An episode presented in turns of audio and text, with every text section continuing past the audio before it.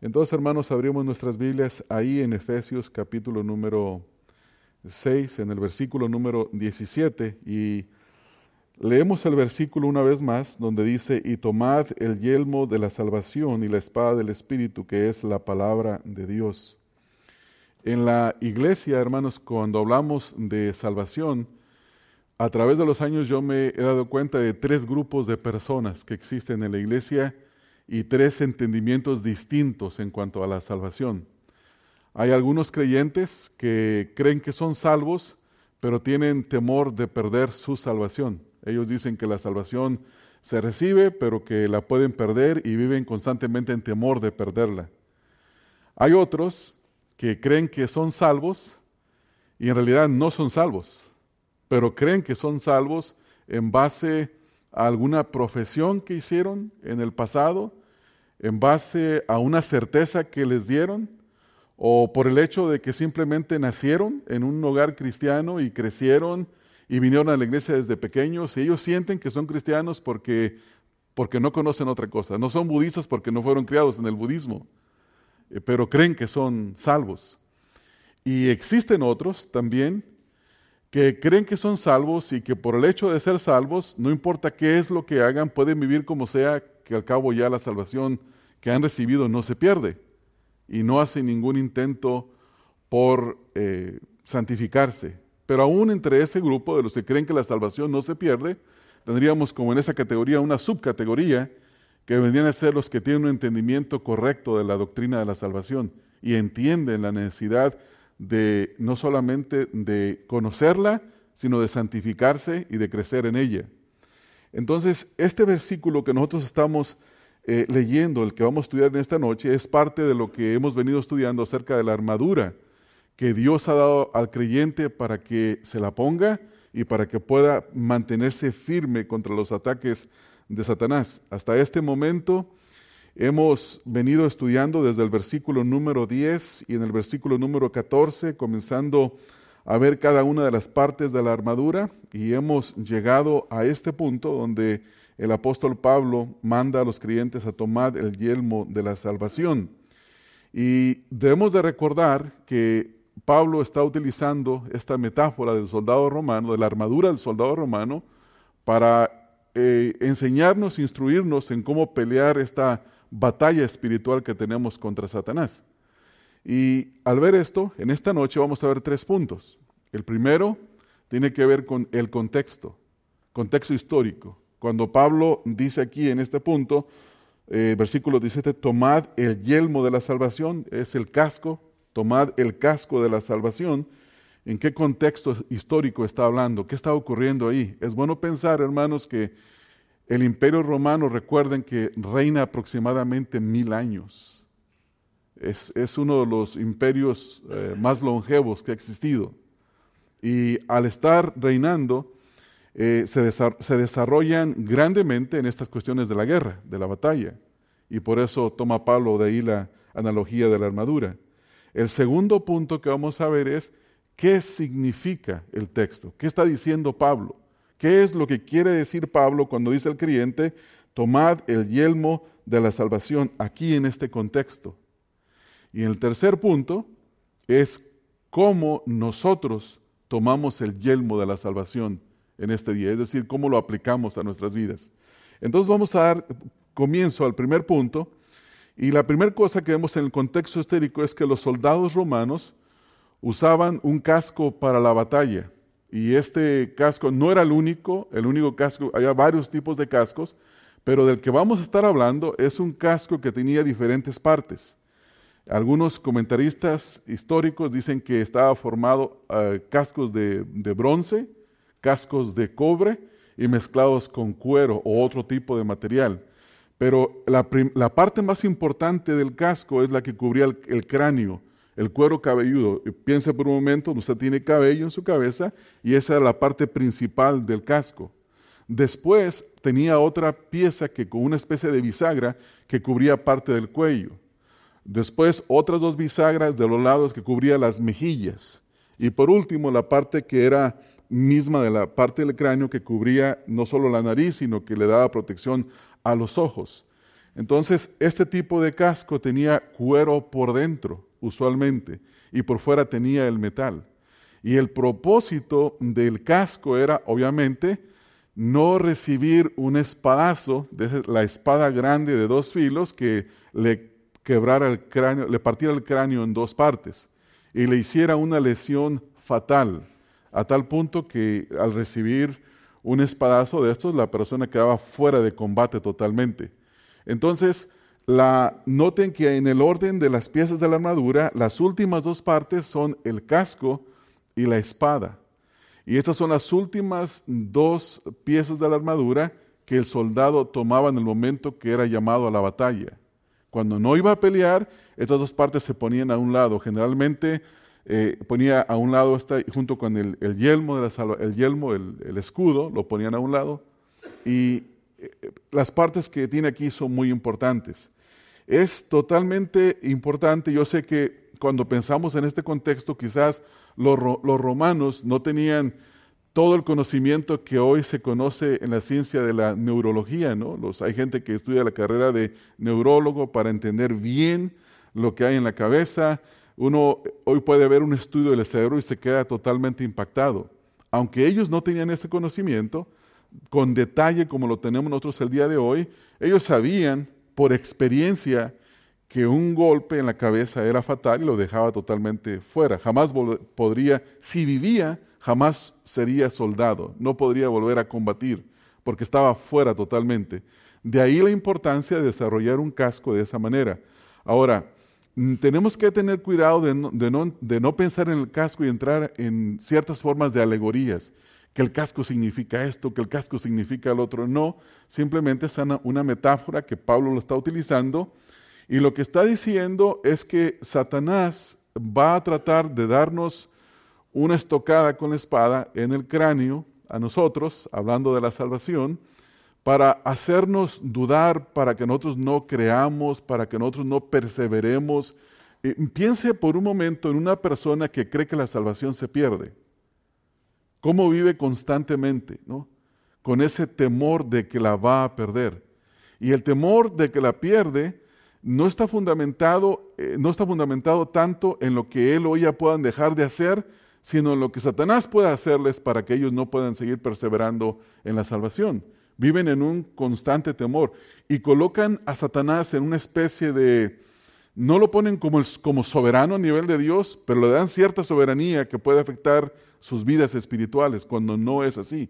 Por esa razón hay que tener un buen entendimiento de la salvación. Entonces, la primera cosa que vemos aquí en el contexto histórico. Ahora, hay, hay, una parte que es importante en el versículo número 17. Noten que en el versículo 17 comienza diciendo tomad, tomad. Si eh, escaneen, hermanos, un poco el pasaje desde el versículo 14 y vean cuántas veces se menciona la palabra tomar, ¿no? Eh, este, este es un verbo. Eh, en la gramática encontramos aquí, en el idioma original, hay dos, hay dos palabras, dos verbos que tienen que ver con tomar.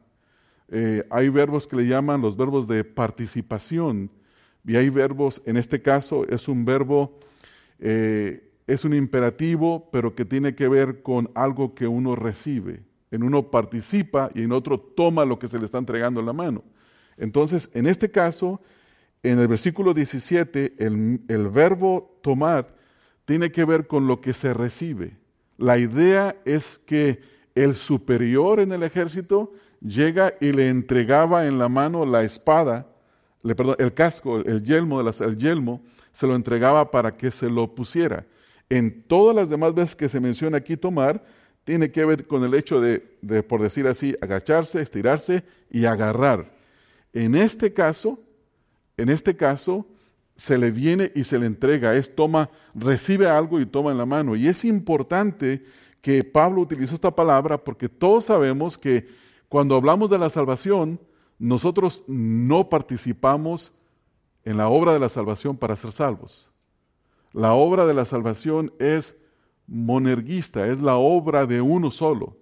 La Biblia es muy clara y dice que la salvación es de Jehová y por esa razón Pablo, cuando está diciendo aquí en el versículo 17, tomad, básicamente está diciendo recibid, reciban, reciban el casco de la salvación, porque en el contexto que hemos estudiado en este pasaje, recuérdense que en el capítulo número 2, en el versículo número 8, 9 y 10, donde habla acerca de la salvación, dice en el versículo número 8, porque por gracia sois salvos por medio de la fe, y escucha esto, y esto no de vosotros, pues es don de Dios, no hay participación nuestra.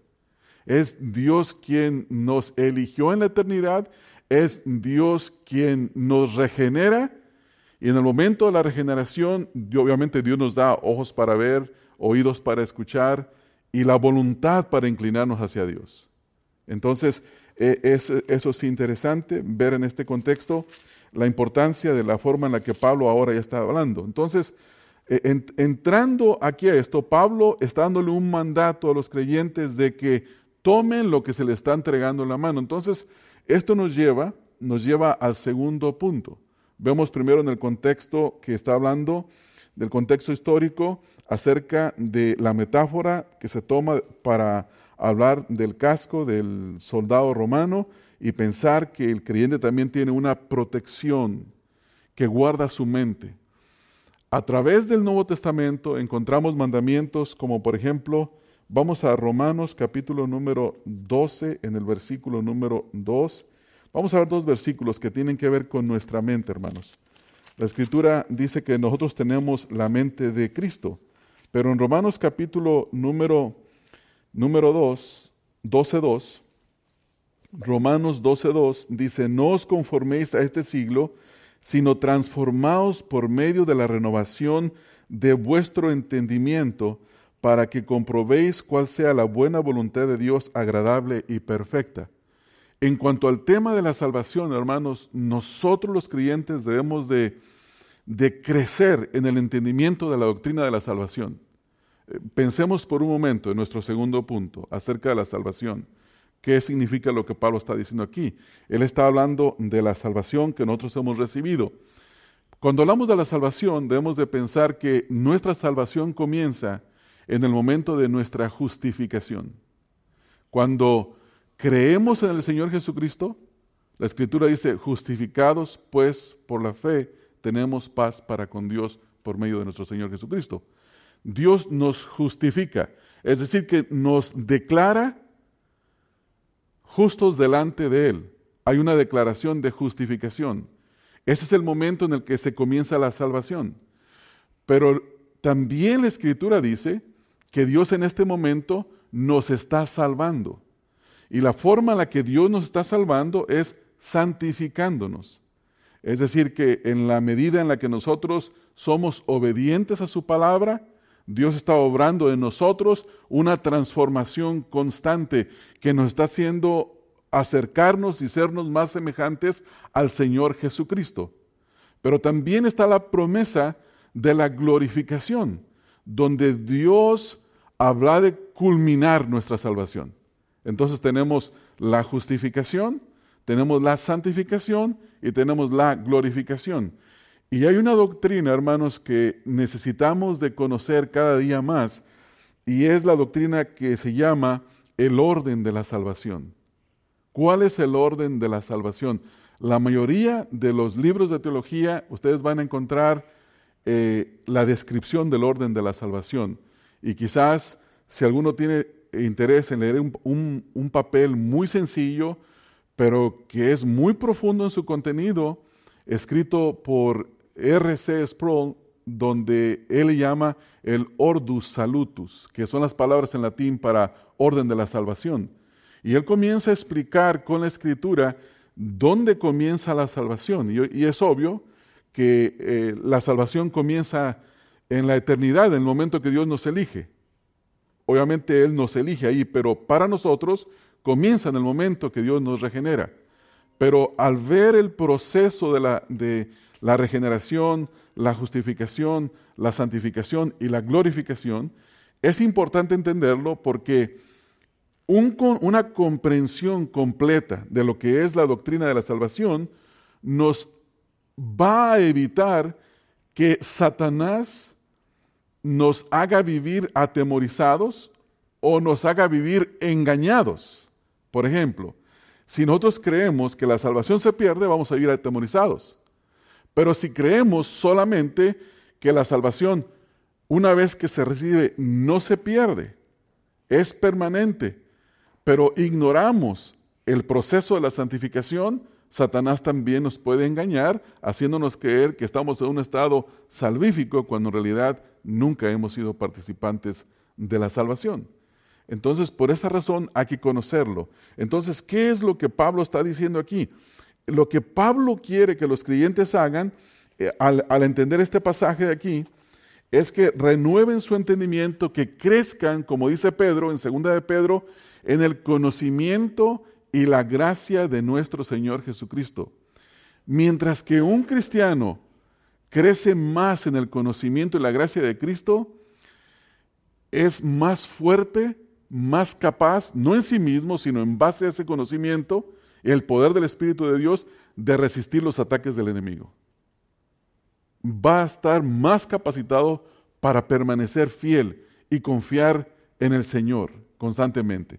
Entonces, hay que entender, hermanos, en primer lugar, que la salvación es un regalo de Dios de principio a fin. La salvación es la obra de Dios. Que la salvación tiene un evento pasado, en el momento que Dios nos salva y nos justifica. Tiene un evento presente continuo, que es donde Dios nos está santificando a cada uno de nosotros. Y tiene un evento futuro en el que el Señor nos glorificará. Si estamos uh, muertos, sepultados, seremos resucitados y nuestra alma y nuestro cuerpo se unirán y nuestro cuerpo será un cuerpo glorificado, que no tiene relación más con el pecado. Si estamos eh, vivos, seremos transformados, como dice el apóstol Pablo. Entonces, este entendimiento es sumamente importante. Otra cosa que debemos de entender es que Dios es soberano en la salvación. El diablo no es soberano. ¿Por qué digo esto? Vayan conmigo a Romanos 8, 28. En el pasaje que leímos, Ah, hay una razón por la que obviamente leímos ese pasaje, todo el pasaje que estuvimos leyendo. El apóstol Pablo da aquí a los creyentes un entendimiento de lo que es la salvación. Noten el versículo número 28, versículo 28, 29 y 30.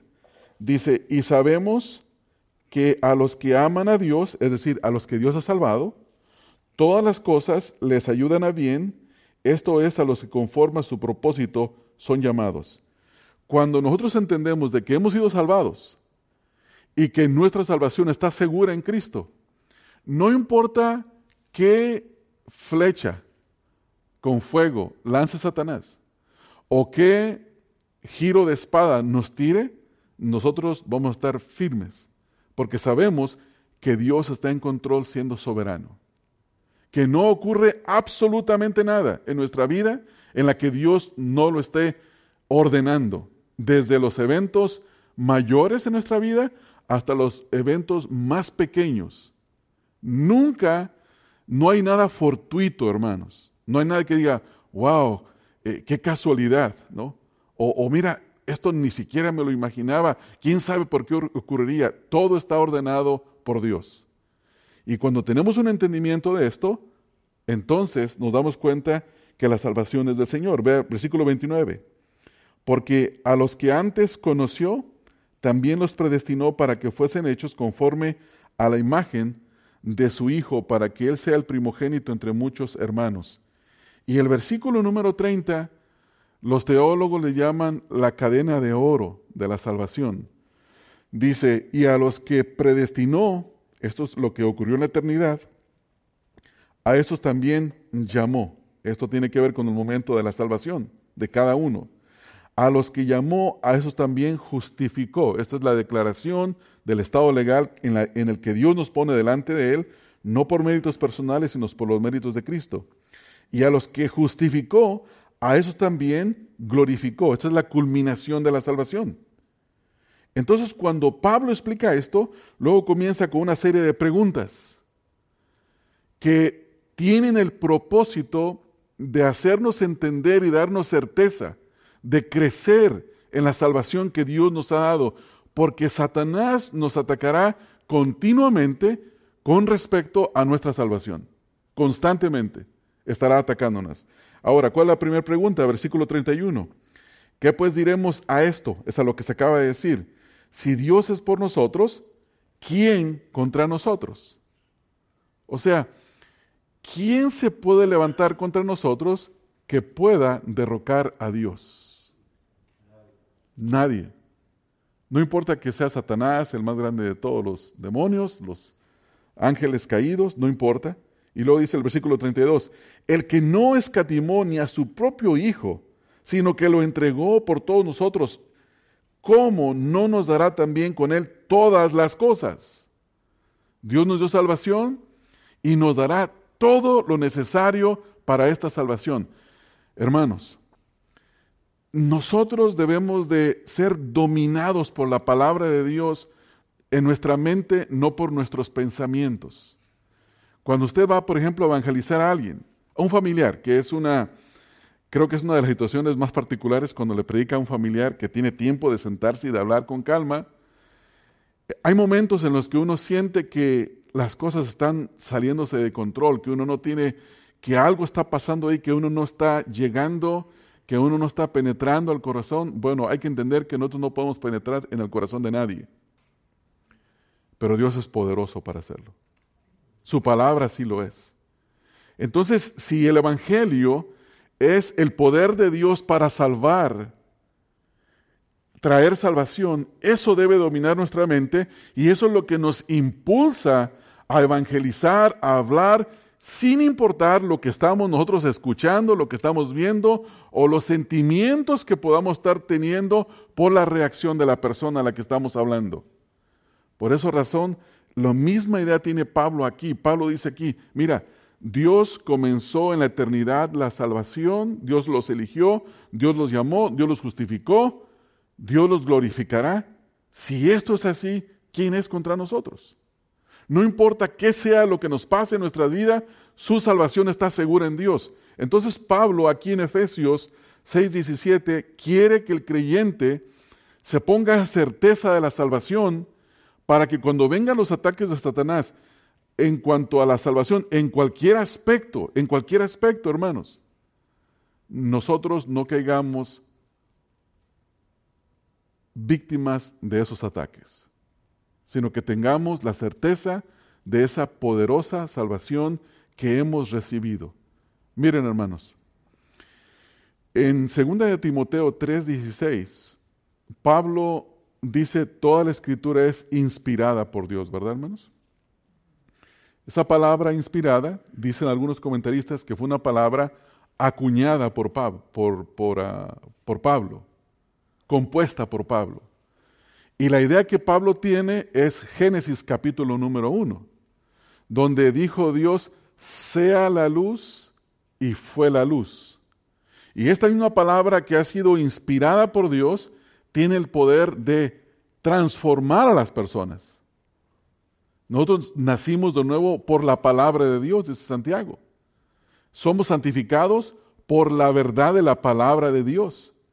Entonces Pablo, teniendo eso en mente, quiere que el creyente crezca en la salvación porque Satanás vendrá y atacará específicamente ese punto.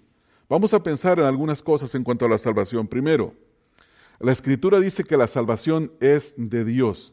Y vamos a ver solamente, hay muchos versículos que hablan de esto, pero veamos nada más el Salmo 3.8. La salvación es de Jehová, sobre tu pueblo sea tu bendición. O sea que Dios es quien salva. Ahora, el propósito de salvarnos viene de Dios.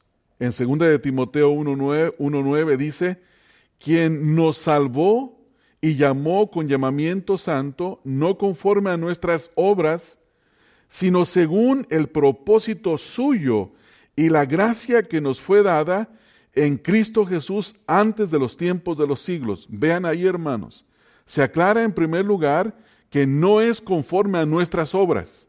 La salvación es según el propósito de Dios. Y la gracia que nos fue dada en Cristo Jesús antes de los tiempos de los siglos. En Primera de Tesalonicenses 5:9 nos dice que la salvación es por la disposición de Dios. No es porque a una persona le predicaron el Evangelio y esa persona en alguna forma era más buena que la otra y tenía como inclinaciones espirituales. No, dice la Escritura aquí en 1 de Tesalonicenses 5.9, porque no nos ha puesto Dios para ira, sino para alcanzar salvación por medio de nuestro Señor Jesucristo. Noten que Dios nos puso para salvación, no para ira, sino para salvación, dice.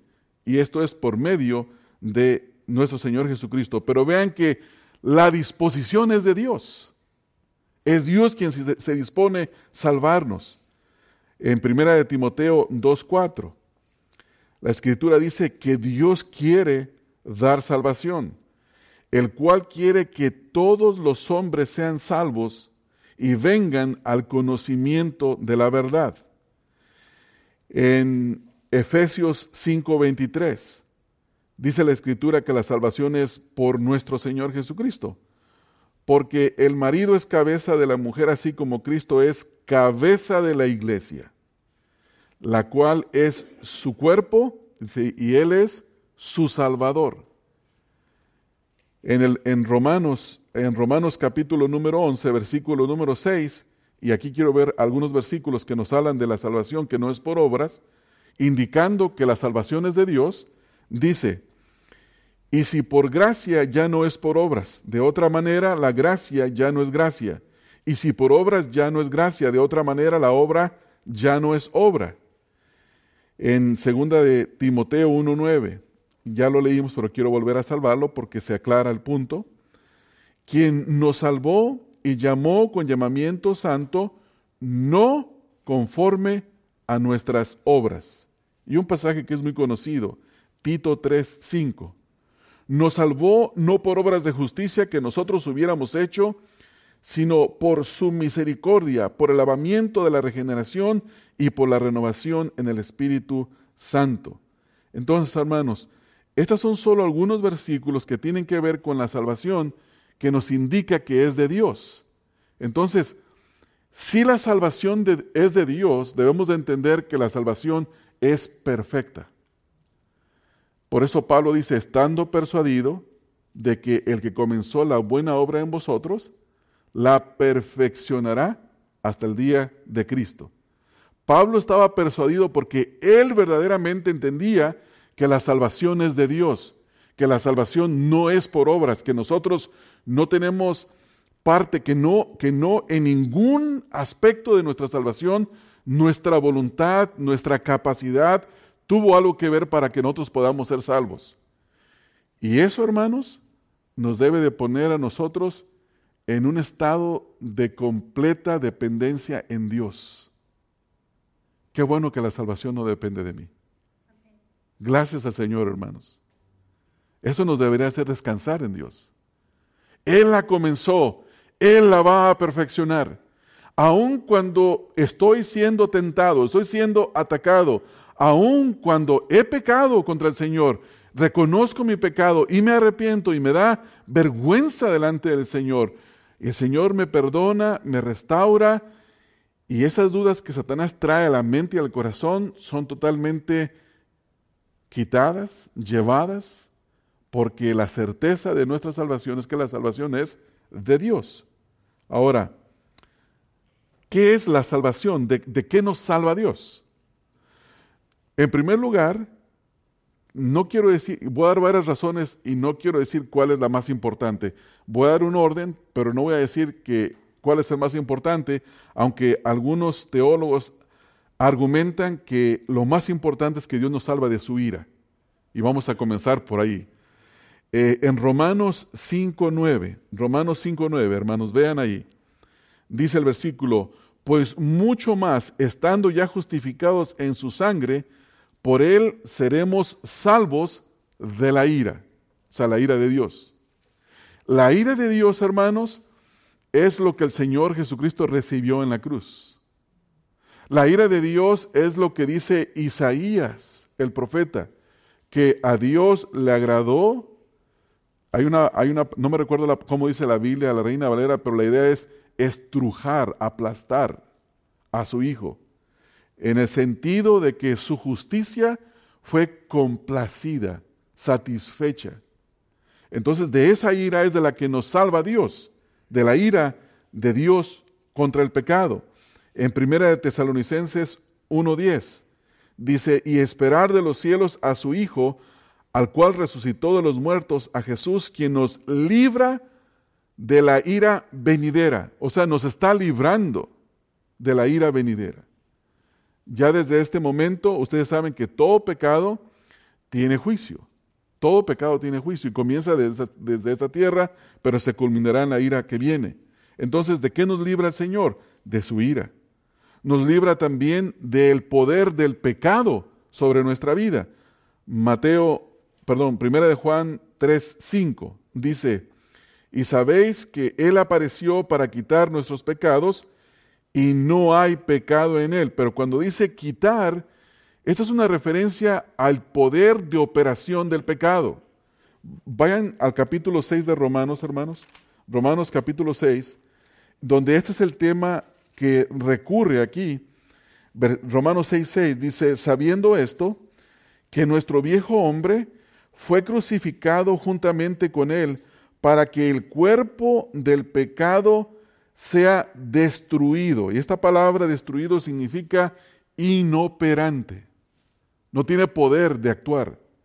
Que sea destruido a fin de que no sirvamos más al pecado.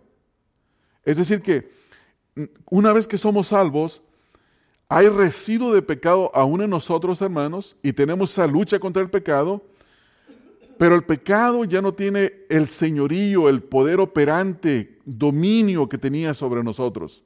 ¿Por qué? Porque hemos sido salvados y llamados nosotros a estar bajo el señorío de nuestro Señor Jesucristo, quien es el que ahora opera en nosotros. Eh, por ejemplo, en Mateo 1:21, note la profecía cuando dice, y dará a luz un hijo el cumplimiento de la profecía, y llamará su nombre Jesús, porque él salvará a su pueblo de sus pecados. ¿De qué más nos salva el Señor? Del poder de Satanás. Colosenses 2.15. Y despojando a los principados y a las potestades, los exhibió públicamente, triunfando sobre ellos en la cruz. Hebreos 2, 14 y 15. Así que por cuanto los hijos participaron de carne y sangre, Él, hablando de Cristo, también participó de lo mismo, se encarnó, para destruir por medio de la muerte, hablando de la muerte de Cristo, al que tenía el imperio de la muerte, esto es, al diablo. Versículo 15. Y librar a todos los que por el temor de la muerte estaban durante toda la vida sujetos a servidumbre. También Gálatas 1.4 dice que nos libró del presente siglo malo, el cual se dio a sí mismo por nuestros pecados para librarnos del presente siglo malo conforme a la voluntad de nuestro Dios y Padre. Y en Juan capítulo número 3, versículos 16 y 17, también nos salva para librarnos de la muerte. Porque de tal manera amó Dios al mundo que ha dado a su Hijo unigénito para que todo aquel que en Él cree, o sea, crea continuamente, no se pierda, mas tenga vida eterna. Versículo 17. Porque no envió Dios a su Hijo al mundo para condenar al mundo, sino para que el mundo sea salvo por Él. Entonces, cuando estos versículos que nos hablan de la, de la doctrina de la salvación, hermanos, al estudiarlos, al comprenderlos, nosotros crecemos en la gracia y el conocimiento de Cristo en cuanto a la salvación. Y Pablo quiere entonces que estos creyentes, a quienes ya les habló de tres capítulos, en Efesios 3, acerca de la doctrina de la salvación, Él quiere que ellos crezcan en esa doctrina que ya han aprendido para que puedan andar conforme al llamamiento con el que ellos han sido llamados. Vamos a, ver eso, hermanos, para ir terminando. Y vemos en, Efesios capítulo número, capítulo número 1. Vamos a ver dos versículos en Efesios capítulo número 1, con los que comienzan en el capítulo número 1, versículo 4. Pablo está bendiciendo a Dios en el capítulo 1, 3, versículo 3, versículo 4, dice, según nos escogió en él antes de la fundación del mundo, para que fuésemos santos y sin mancha delante de él. En amor, habiéndonos predestinado para ser adoptados hijos suyos por medio de Jesucristo, según el puro afecto de su voluntad, para alabanza de la gloria de su gracia, con la cual nos hizo aceptos en el amado, en quien tenemos redención por su sangre, el perdón de pecados, según las riquezas de su gracia. Entonces, esta es la idea, hermanos. Esta es la idea. Crecer en el conocimiento y la gracia de Cristo. Por esa razón, si usted no ha dedicado el tiempo suficiente a estudiar la doctrina de la salvación, esa es una de las mejores ocupaciones que puede comenzar a hacer ya. Eh, si ocupa ayuda por dónde empezar o qué leer, puede hablar, puede hablar conmigo, hermanos. Le puedo hacer algunas recomendaciones. Hay hay un libro que les puedo recomendar, es un libro muy pequeño, muy fácil de leer. Eh, se llama Conozca su fe y el, actor, el autor se llama Paul Duliro. Y ese es uno, es muy sencillo y va a ayudar bastante. Segundo, puede leer los artículos de R.C. Sproul en cuanto al orden de la salvación. Eh, hay otro artículo que se llama Sinergismo o Monergismo. Y él habla donde da una, en mi opinión, una de las mejores ilustraciones que he escuchado en cuanto a la forma en la que Dios nos salvó. Lo ilustra de una manera que yo recuerdo que el día que leímos ese artículo aquí en un grupo de, hermanos, un grupo de hombres, habíamos quedado de reunirnos una hora y nos pasamos horas leyendo y, tratando de entender lo que estaba diciendo R.C. Sproul. En primer lugar, entender qué es monergismo, qué es sinergismo. En segundo lugar, diseminar la ilustración. R.C. Sproul dice que la forma en la que Dios nos salva, dice el, el sinergista, que es el que dice que la salvación es la obra de dos o más, dice, es como un hombre que se está ahogando en el mar. Entonces se le lanza un salvavidas y el hombre toma el salvavidas y lo jalan y es subido al, barco. Dice, y algunos que no son tan sinergistas dicen, es un hombre que, que eh, está, está ahogándose, pero la avienta en el salvavidas y no lo puede tomar y en un momento queda inconsciente y comienza a hundirse. Pero uno de, en la cubierta del barco se lanza, lo toma, lo lleva a la cubierta, le da respiración de boca a boca y uf, lo hace resucitar, ¿no? lo hace volver. Eso es sinergismo. Dice, la salvación es como un hombre que está ahogándose en alta mar, que se ahoga en alta mar, que se va a lo profundo del mar y ahí está muerto, muy muerto y no hay duda alguna. De ahí van, lo traen y lo resucitan. Esa es la obra monerguista, ¿no? Dios resucita muertos.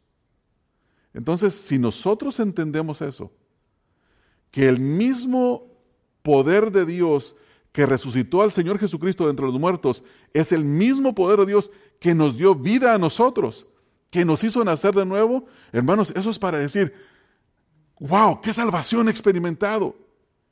Esto es glorioso lo que he experimentado.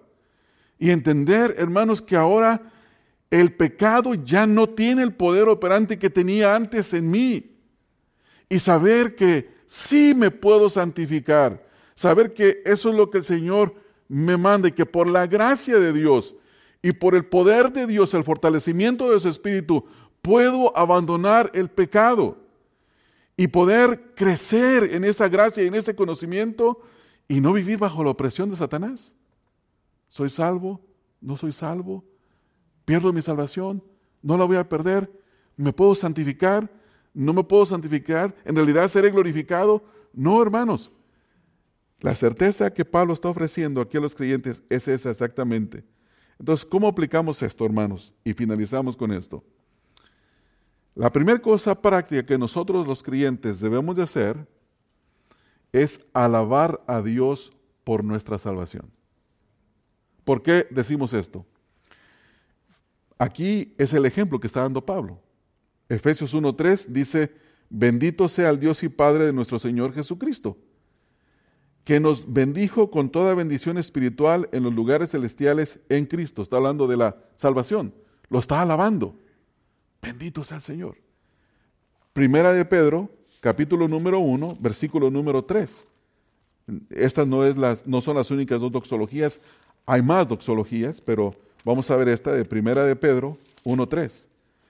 Dice, bendito el Dios y Padre de nuestro Señor Jesucristo, que según su gran misericordia nos hizo renacer para una esperanza viva por la resurrección de Jesucristo de los muertos.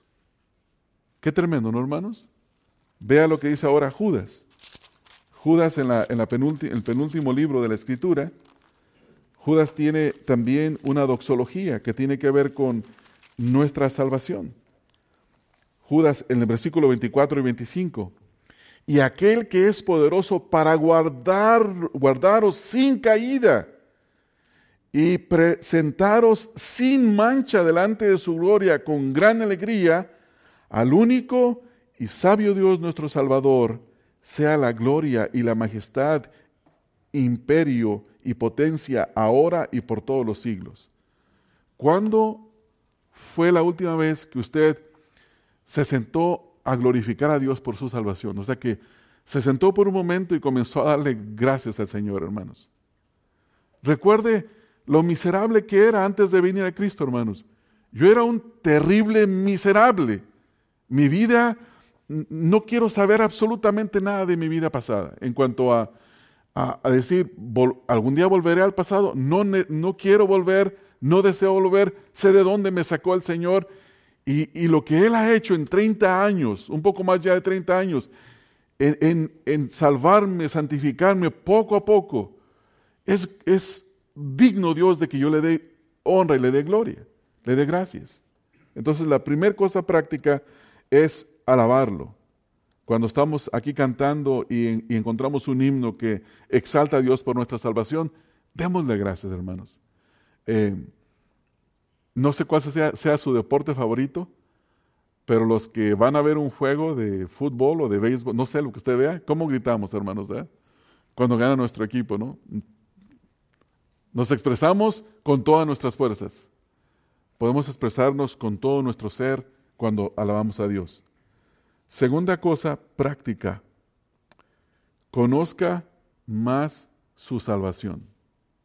O sea, dedíquese al estudio de la salvación.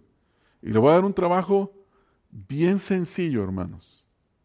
¿Alguno de ustedes tiene una concordancia? Busque en la concordancia la palabra salvación. Si tiene una Biblia de estudio, si tiene la Biblia de estudio de MacArthur, vaya al final, los versículos que yo les acabo de leer, yo los tomé de esa Biblia, exactamente en el orden como están ahí. Tome y, no, y esto que yo les leí no es nada comparado toda la serie de recursos que hay ahí. Agárralos, tómelos todos, escríbalos en un papel y comience a meditar en cada uno de ellos. Y hable, al, vea el texto, haga preguntas al texto, vea el énfasis de, la soberanía de Dios en nuestra salvación y dele gracias a Dios por ello. Estudie. Solo con la pura concordancia. Tiene para estar unos meses ocupado. Si no tiene, si quiere ver un libro ya directamente de teología, pregúnteme. Si no tiene, yo le puedo prestar uno, le puedo hacer hasta una copia para que se las lleve e imprimirle unas copias de, de la parte que tiene que ver con la doctrina de salvación para que estudie haga preguntas, siéntese con otro hermano, con otra hermana y converse sobre, sobre lo que está aprendiendo. Entonces, primer cosa, alabarlo. Segundo lugar, eh, perseverar en ello. Tercer lugar, en el estudio. Tercer lugar, hermanos, poner en práctica lo que ya conoce, porque Satanás no dejará de tirarle las lanzas, la, la espada, para tratar de tumbarle la cabeza de un espadazo. Y en esos momentos de duda, ejercite lo que ya ha aprendido. Y, esto tiene que ver con la disciplina que Pablo menciona en Filipenses 4.8. Eh, esto es algo, hermanos, en lo que cada uno de nosotros debe de ejercitarse. Filipenses capítulo número 4, en el versículo número 8, vea lo que dice, lo que dice, uh, lo que dice Pablo. Esta es una disciplina, hermanos, perdida en la iglesia. Y ahorita les voy a decir por qué. Quiero leer algo que los, los puritanos escribieron en cuanto a cómo ellos veían la salvación. En nuestros días, cuando una persona dice que ya creyó en Cristo, ¿qué es lo primero que se le dice? Felicidades, ya eres creyente, ya eres salvo. Que Satanás nunca ponga dudas acerca de tu salvación. El día que venga una duda, no le hagas caso. No, hermanos. Los puritanos creían lo opuesto. Los puritanos no le daban a una persona la certeza. Los puritanos le decían a la persona, crece en el conocimiento y la gracia de Cristo. En la medida que tú te santifiques, es en la medida que la seguridad la certeza de la vida salvada te fortalecerá. Es tiempo, no es, una, no es, no es un cristianismo de microwave. Es, un cristianismo donde, como la, la, señora que va y al comprar y compra todos los elementos para la comida frescos, los prepara y tiene todo un proceso para hacer esa comida completa. De la misma manera, el cristianismo no debe de ser así instantáneo. El cristianismo tiene que ser de, es una carrera larga, de mucha paciencia y de una constante santificación. Pero vea lo que dice el versículo 8. Por lo demás, hermanos, todo lo que es verdadero, todo lo honesto, todo lo justo, todo lo puro, todo lo amable, todo lo que es de buen nombre, si hay virtud alguna, si algo digno de alabanza, ¿Qué dice ahí, hermanos? En esto pensad. O sea que necesitamos de ejercitar una mentalidad basada en las escrituras. No es, hermanos, lo que vemos. Nosotros andamos por fe, no por vista. Que el mundo está viniéndose abajo. Por ejemplo, ahorita está, la idea es que la familia como se conoce hoy en día va a desaparecer hermanos, no va a desaparecer. La familia, como se conoce hoy, el remanente de Dios, el pueblo de Dios, seguirá criando hijos piadosos, hombres y mujeres, esposos piadosos. No creamos lo que Satanás dice. Al final nosotros tenemos la victoria, porque la victoria fue ganada en, en la cruz del Calvario. Entonces, esas tres aplicaciones, hermanos, primero, Alaba al Señor. Segundo, dedíquese al estudio de esta doctrina. Tercero, medite en ella. O sea, piense en eso.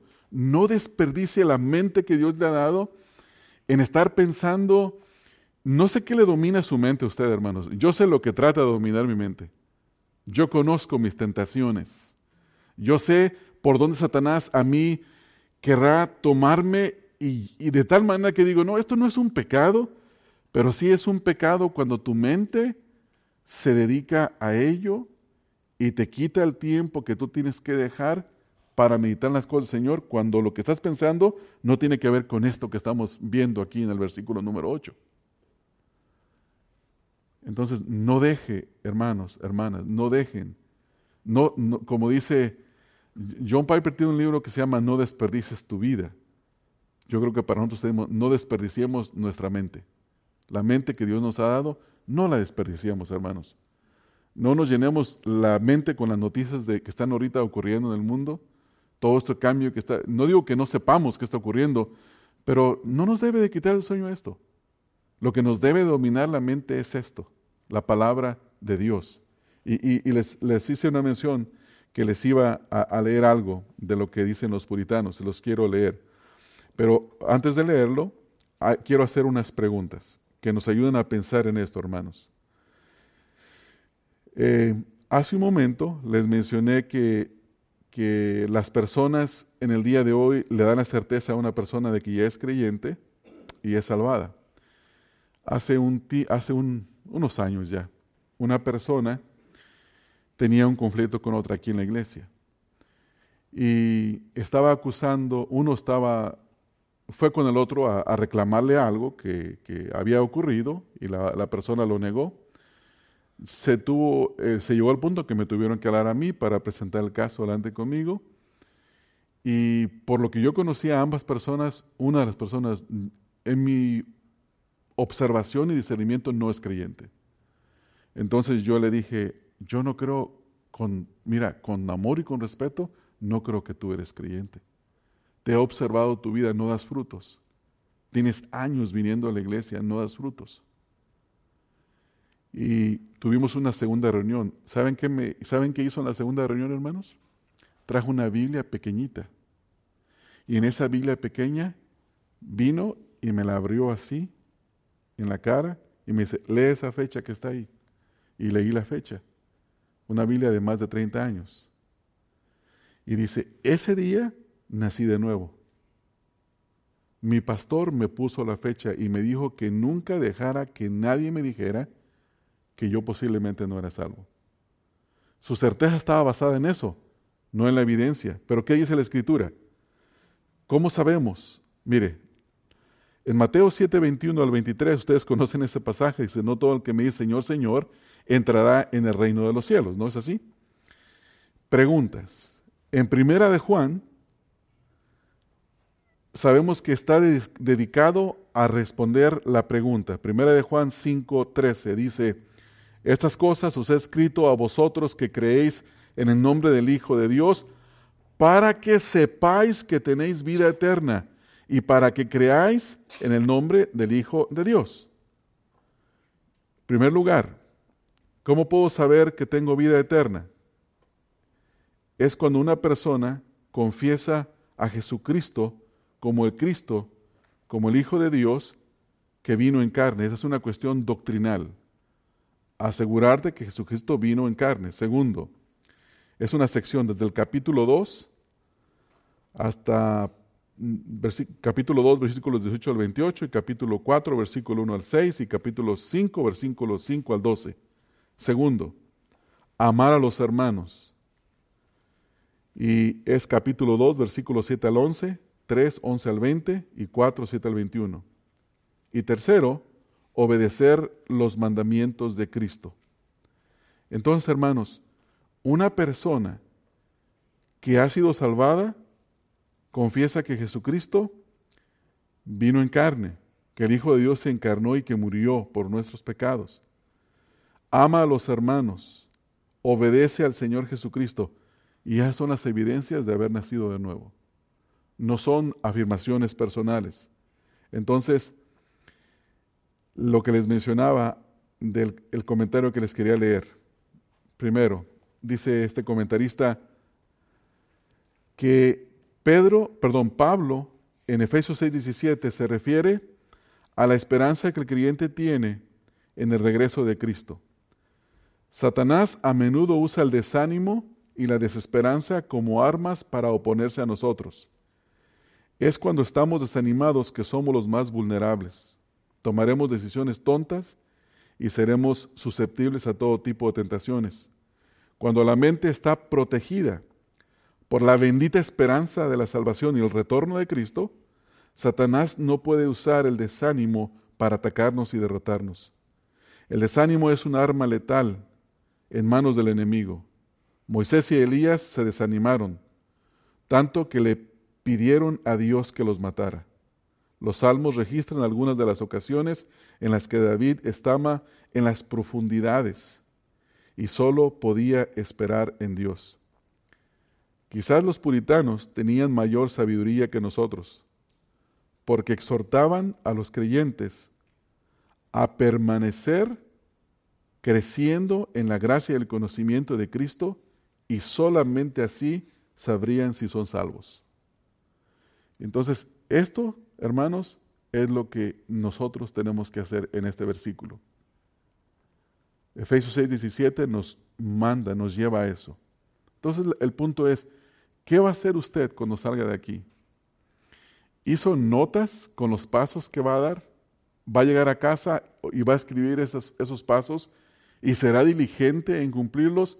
¿O se quedará en uno de tantos proyectos que ha dejado estancados en cada mensaje que escuche? Necesitamos de pensar qué es lo que vamos a hacer, hermanos. Por esa razón, hemos, ustedes han sufrido una hora sentados ahí para saber qué hacer saliendo de este lugar. Mi oración y mi esperanza, hermanos, es que cada uno de nosotros eh, demos gloria a Dios por la salvación, estudiemos el tema de la Escritura y meditemos y desarrollemos una mentalidad basada en este tema para vivir con certeza la vida cristiana. Amén, hermanos. Vamos a orar. Padre, te damos gracias por la salvación. Gracias por habernos llamado, habernos justificado, estar santificándonos y por la esperanza gloriosa que en el retorno de nuestro Señor Jesucristo seremos glorificados. Bendito seas, Padre, por la certeza tan grande que tú nos das. Te alabamos, Señor, y te damos gracias. Quiero pedirte, Señor, que produzcas en cada uno de nosotros un deseo intenso de conocer, de saber más acerca de esta gloriosa salvación. Ya sea a través de los estudios cuando nos reunimos, o estudios específicos en casa, Señor, cuando tomamos una concordancia bíblica o algún libro de teología o un pasaje específico que habla de la salvación como Romanos capítulo número 8, versículo 28 al 32, Efesios 1 del 3 al 12, Primera de Pedro del 3, capítulo 1, 3, en adelante el versículo número 11, 12, Judas 24 y 25. Leer pasajes como estos, Señor, estudiarlos, entenderlos, seguirte glorificando y desarrollar una mentalidad que está guardada y protegida por la esperanza de la vida eterna que ya tenemos, que tú nos has dado. Nuestro ruego, Padre, es que cada uno de nosotros crezca en esa esperanza y que nuestra certeza aumente cada día. Ruego estas cosas, Padre, en el nombre de Cristo Jesús. Amén.